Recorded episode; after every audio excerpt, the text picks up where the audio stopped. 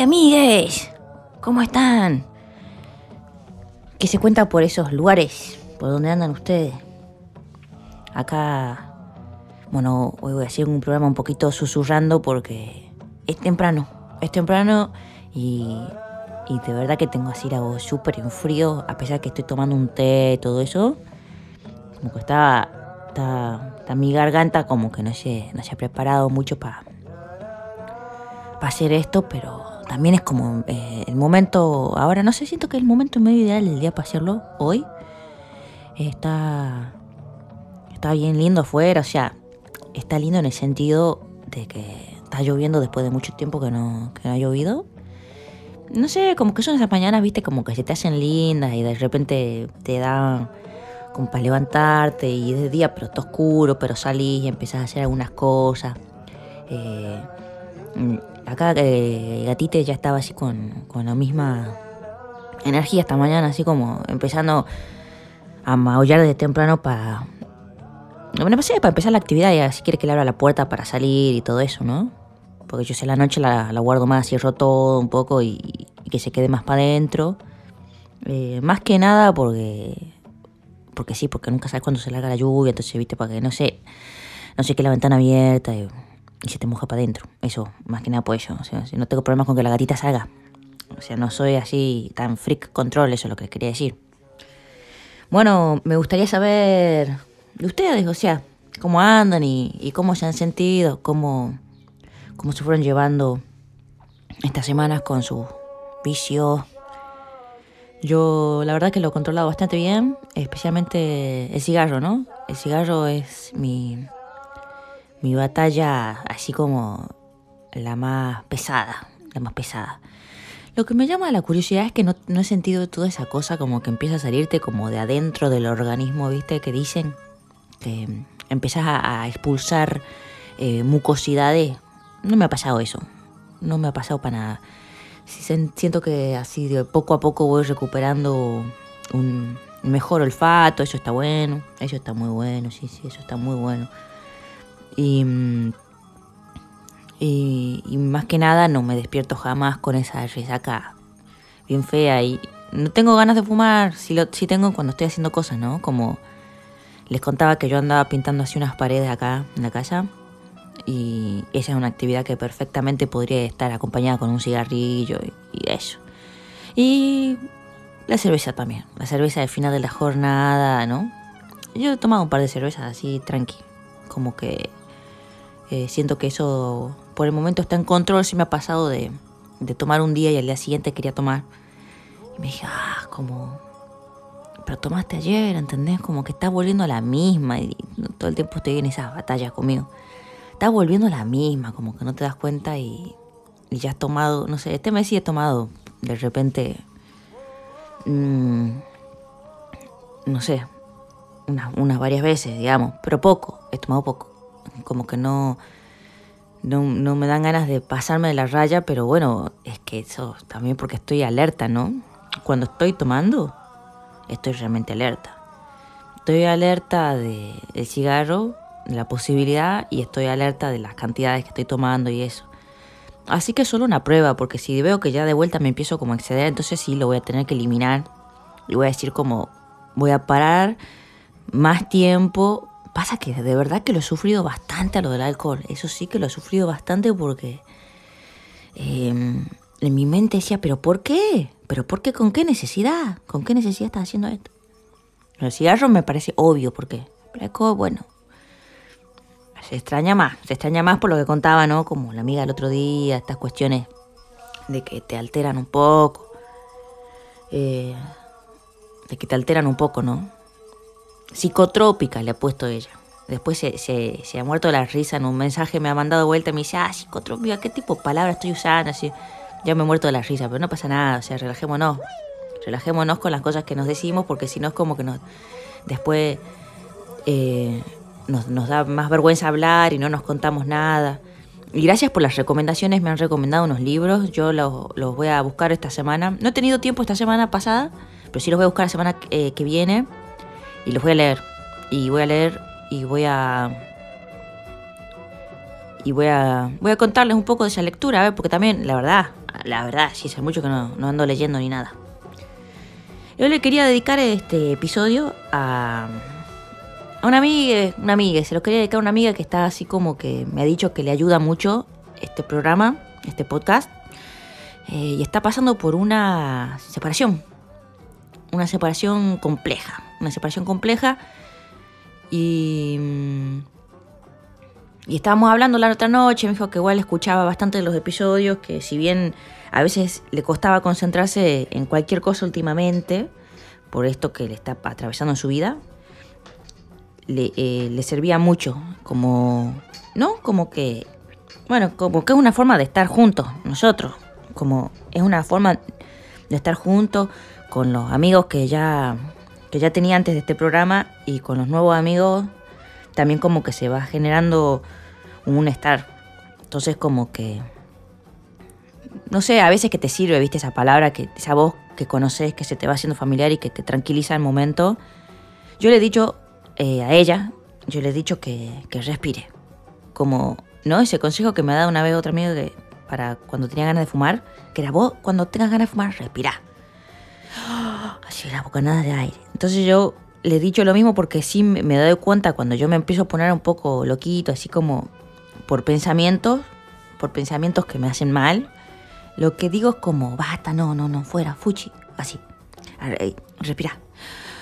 Y respiro, así como que trato de meterme un poco en mi cuerpo y mi respiración y concentrarme ahí, como hace la gente de la meditación, básicamente.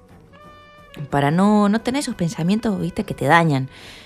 Y en momentos que son complejos como lo que está pasando ella, yo quiero aclarar que no soy ningún experto, ¿eh? No soy ningún experto en separaciones, si bien me he separado muchísimas veces, podría decirse que y qué se necesita para ser experto si no es toda la experiencia que tengo yo. Bueno, no, no soy experto, no soy experto. Entonces, bueno, no sé qué le estaba contando, que, que bueno, para, para estas cosas se, me, hace que también está bueno ahí acudir, acudir a, la, respiración porque, bueno, estas cosas, ¿no? Que aparecen bastante con las separaciones, que es el miedo. El miedo para mí siempre ha sido como esa, esa cosa más aletargadora de, de, de, las separaciones. O sea, incluso de, la, de, la, de las buenas separaciones. A ver si hay buen... Tendría que hacer como un trabajo así a toda velocidad ahora de memoria para no gastar tiempo de podcast. ¿Habéis tenido alguna buena separación? Tuve una buena separación, sí, sí, sí, la he tenido, la he tenido. Tuve una buena separación que ha sido mi primera separación, por decir, que fue, yo tenía alrededor de unos 30 años, creo yo. No sé, bueno, sí, sí, bueno, o sea que no fue hace tanto. Y fue de mi primera novia que he tenido yo, la Mariela. Esta sí es un buen ejemplo de separación de esas que que el mundo después de eso se te presenta como una especie de abismo, ¿entendés? Porque mm, hemos tenido una buena separación en cuanto que lo hemos, hemos hablado, hemos hablado desde el amor, cuando lo hicimos. Fue como, bueno, sí, ¿no? Como que se ha cumplido un ciclo juntas, sí, se ha cumplido un ciclo juntas, yo considero lo mismo.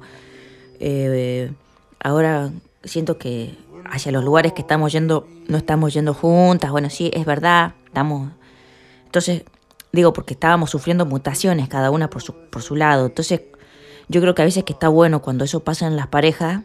A mí, yo, yo, yo quiero acá decir que a mí me caben las parejas, ¿eh? No sé si es mi búsqueda de ahora. Mi búsqueda ahora es más conmigo, personal. Pero me caben las parejas, digo, está todo súper bien con eso, porque de repente siento como que hay una batalla así de la pareja. Eh. Paremos un poco. Voy a hablar de esto. La cosa es así. Hay veces que se dan esas separaciones en las que las personas están mutando por separado y, y como que no, no, que el cambio del otro como es demasiado, es demasiado. Entonces como que la, las personas van por distintos caminos, se, se, se, bifurcan ahí.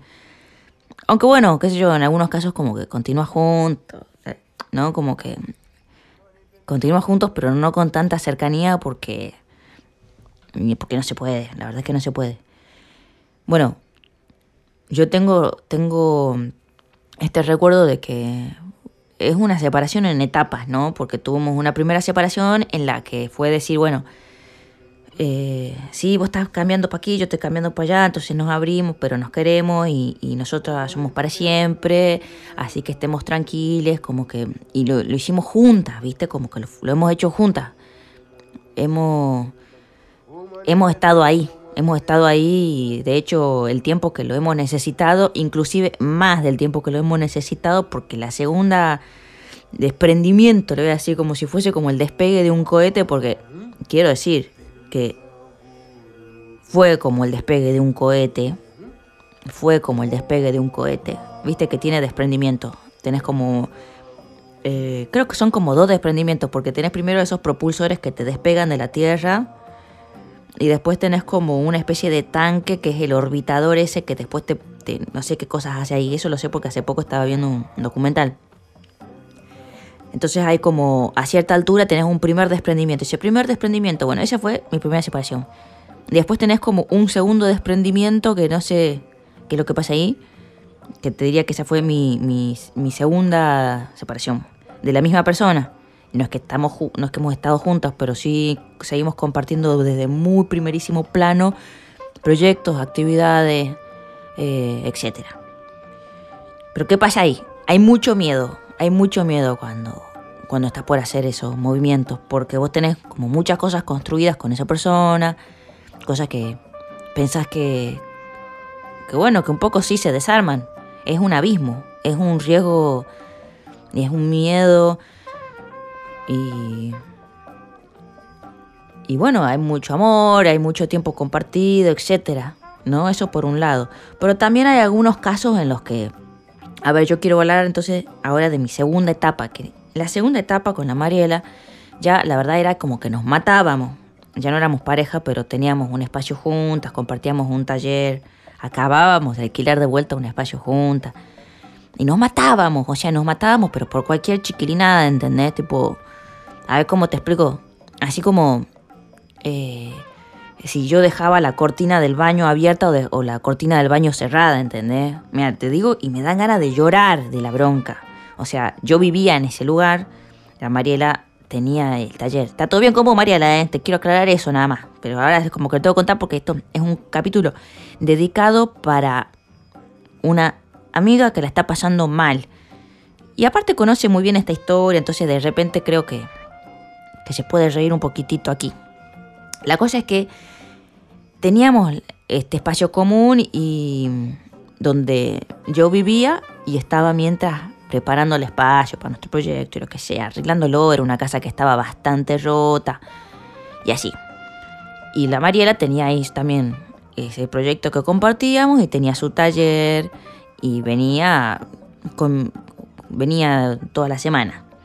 Pero bueno, yo vivía ahí, entonces yo producía la basura de la comida, producía el vapor del baño, ¿entendés? Llegaba y se enojaba porque la, cortina del baño estaba abierta. Digo, claramente que el problema no es acá la cortina del baño, ¿entendés? ¿Entendés lo que te estoy diciendo? Yo me empecé a volver así como remil loco porque cualquier cosa que yo hacía estaba mal.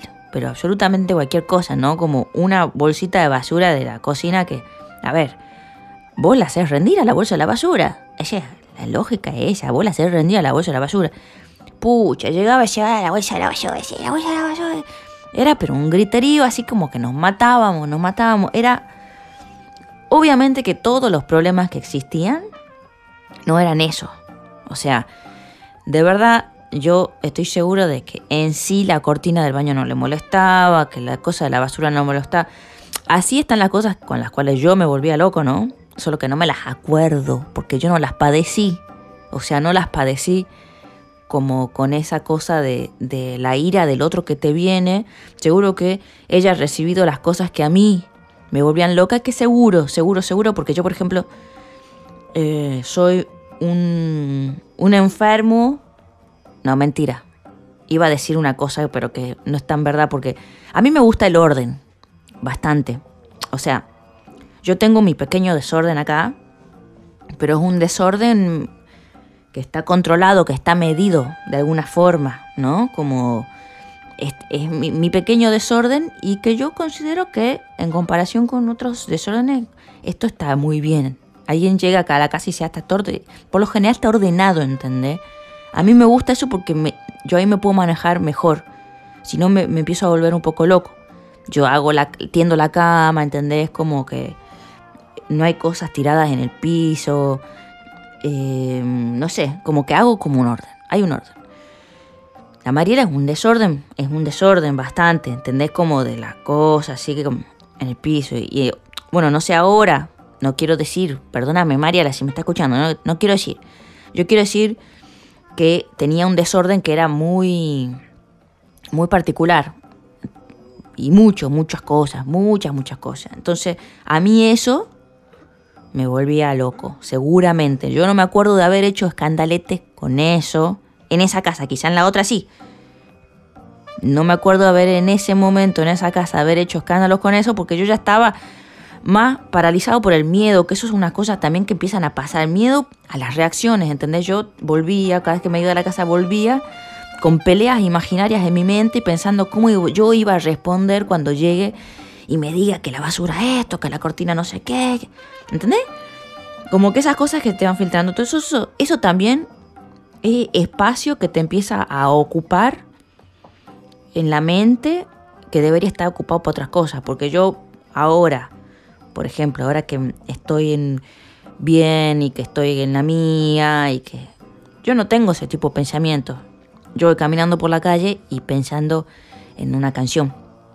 Estoy pensando, ah, sí, no, acá le voy a poner. Sí, sí, le voy a poner una flauta acá. A ver, Así, ¿entendés? Como que la mente está en, en las cosas buenas, en esas cosas que, que está haciendo buena. Yo estoy todo el tiempo con eso ahora. Y todo ese tiempo antes, que fueron eh, los momentos previos a nuestro segundo desprendimiento, eh, son momentos que el, eh, el miedo, o sea, yo no quiero decir que era una persona malvada que me hacía sentir miedo, digo que eran muchas las peleas, que nos llevábamos mal, que ya se había terminado, que, que, que bueno, que ya, que ya, que ya no, no, no teníamos ganas de eso, pero no sabíamos cómo terminarlo, no sabíamos hacerlo, porque había mucho amor, siempre hubo mucho amor.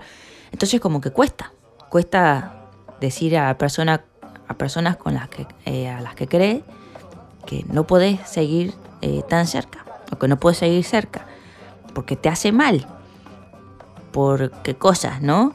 Entonces, eh, eso, eso, eso, esas cosas, eso se vuelve miedo, eso se vuelve miedo. No es porque la persona es malvada, esas cosas se van volviendo miedo y se te meten en la cabeza. Y bueno, así, hay ejemplos de personas que son malvadas, que son malvadas y que te, te y que te y que te lo hacen un poco a propósito, a veces para, para conservarte cerca, ¿entendés? Porque se sabe, inconscientemente también pienso, ¿no?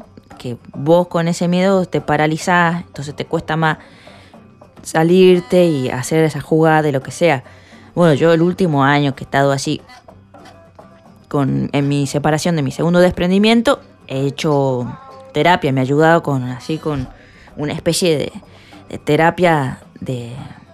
No sé si, era así, o sea, no le voy a decir ni el nombre porque era súper experimental, una persona muy experimental, un, un, hombre grande, eh, pero bueno, fue una cosa así de pasos, ¿no? Como que yo he hecho eh, una lista imaginaria de metas en mi mente y, y de, de, alguna forma que así como que contraté a esta persona para que me para que esté ahí, para que me guíe, para que me ayude un poco. O sea, no era psicoanálisis directamente, era otro tipo de análisis. Pero sí había, hacíamos análisis. Pero una persona que me estaba acompañando a mí en lo que yo necesitaba, que era tomar como unas decisiones y hacer mis movimientos. Pero como tenía tanto miedo, necesité ayuda externa. Eso es lo que, eso es lo que he hecho y lo que me ha servido enormemente y, y bueno, ¿qué ha pasado? Yo tenía una especie de listado imaginario de cosas que tenía que hacer. Entonces yo iba a mi terapia y volví así como súper fortalecido, como a la casa esta en la que vivía, que era un desastre así de intensidad.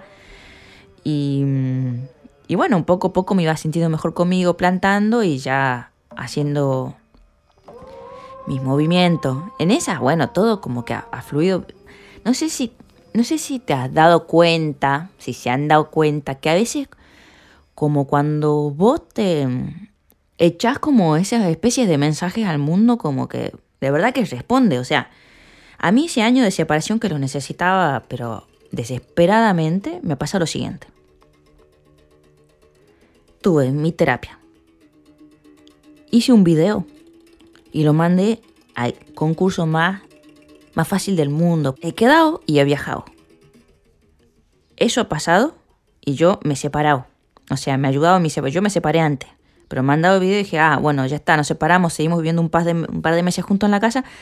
Entonces, yo sabía que tenía mi viaje, dije, bueno, mi viaje es tanto, yo después no vuelvo acá. Y así ha sido. Así no fue un, año increíble, que fue el año en el que yo me animé a pedir ayuda de verdad. Que con esto también estaba... Se me ha venido esto, esta historia, porque esta cosa de pedir ayuda, que el otro día yo estaba hablando con, con mi mamá y me ha contado que, que ella también tuvo unos episodios, un episodio hace muchos años, que ha tenido como un, virus que le ha entrado cuando la tuvo mi hermana en la peridural, se llama, la, la, vacuna, y le ha entrado un virus que no sé, estuvo así como en riesgo, estuvo muy delicada y no sé qué. Cuestión que por esas cosas de la vida, en un momento se encuentra ante la necesidad de pedir ayuda, y cuando ha pedido ayuda ha caído en el lugar exacto en el que tenía que caer. La cosa es que ella no, no tenía movilidad en su cuerpo y buscando así en, las personas que le podían atender y atender, atender, se ha encontrado con alguien que, que estaba en silla de ruedas, ¿puedes creer? Entonces cuando me contó esa historia dije, ah, qué bárbaro, o sea, caíste como en el lugar medio justo, ¿no? Porque, explícamelo si no. Entonces yo lo que he pensado de eso es como que requiere como de una cosa así un poco valiente el, el hecho de pedir ayuda porque hay, bueno, hay gente que nos cuesta, hay gente que no le cuesta. A mí me cuesta, yo veo que hay gente que sí le cuesta.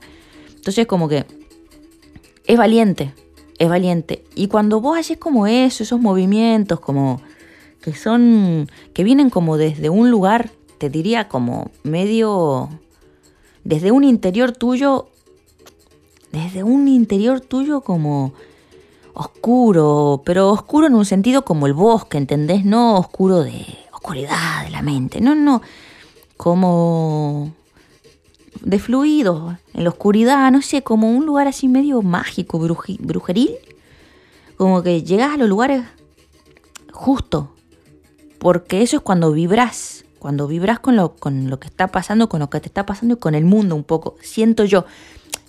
No sé si esto es de un orden demasiado como eh, esotérico, no sé qué es lo que estuve pensando un poco cuando mi, mamá me ha contado esta historia y pensando un poco en, en esta amiga que está atravesando su separación que yo, yo sé por cómo la escucho y por esas cosas con las que se empieza a conectar y eso, que va, ¿sabes qué? Vas a llegar al lugar adecuado, vas a llegar al lugar justo y no vas a tener más miedo. Eso es lo que te quería decir, y no vas a tener más miedo.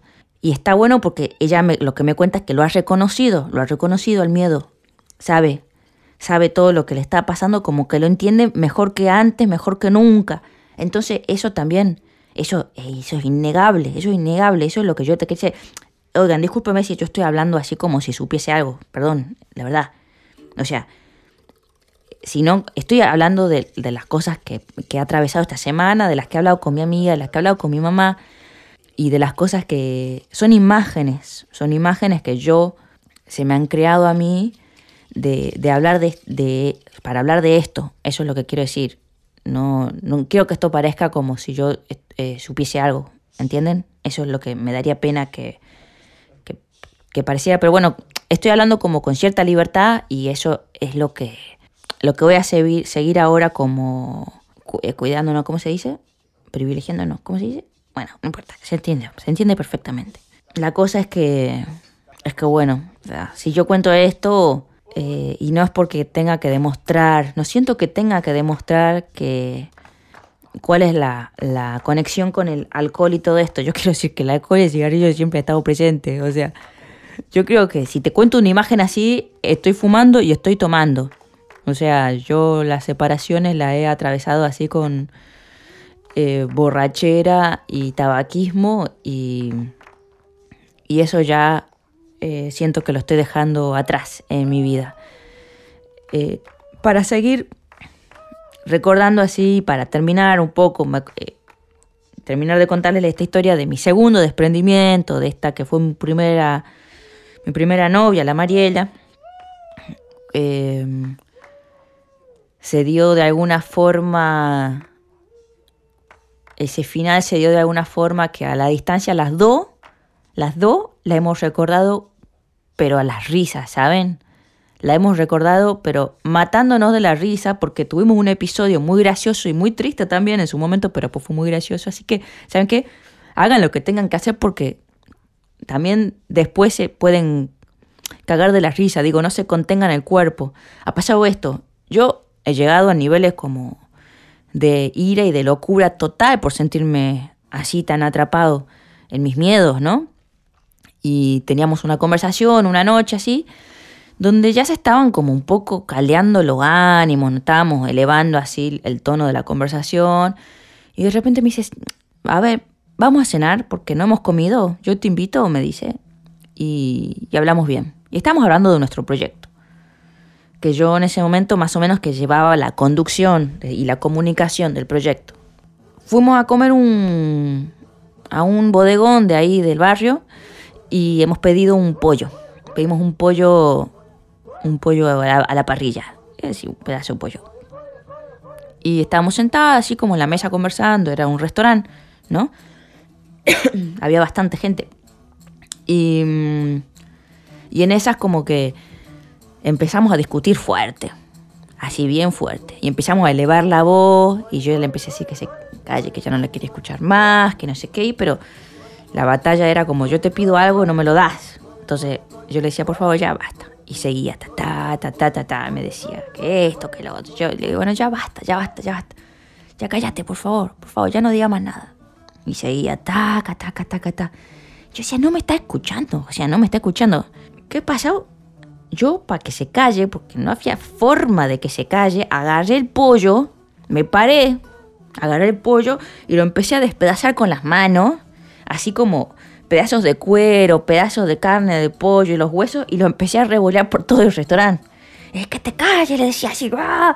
así arrancaba pedacitos de pollo como que lo estaba desmenuzando con las uñas y con la ira. Y así tiraba así el pollo para lado, no sé qué. Y hasta que se dio cuenta, porque siguió un rato más mientras yo tiraba pollo y repartía así pollo para todos lados, caía en la mesa de los vecinos. Los mozos me miraban así como que no se animaban a acercarse, ¿no?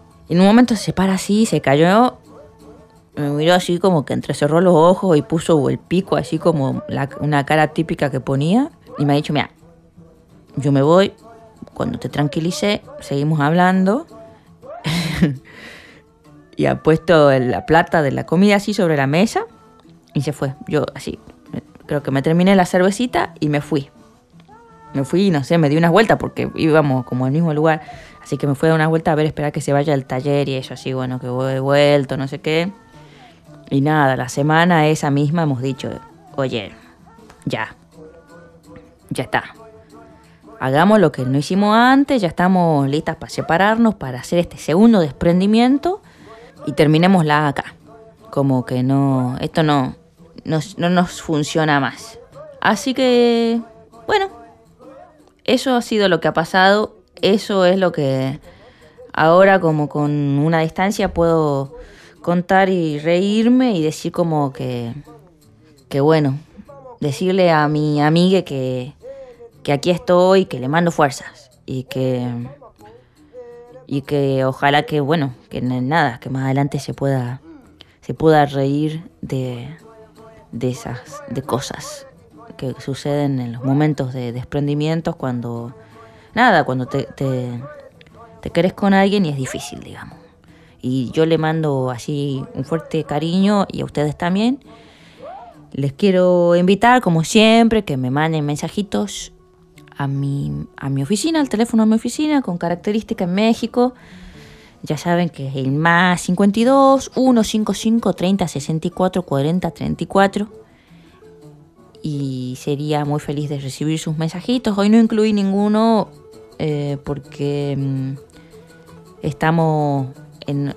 eh, se ve hablando de este tema. Pero bueno, les mando un fuerte abrazo y mm, espero que no les falte amor, amigues.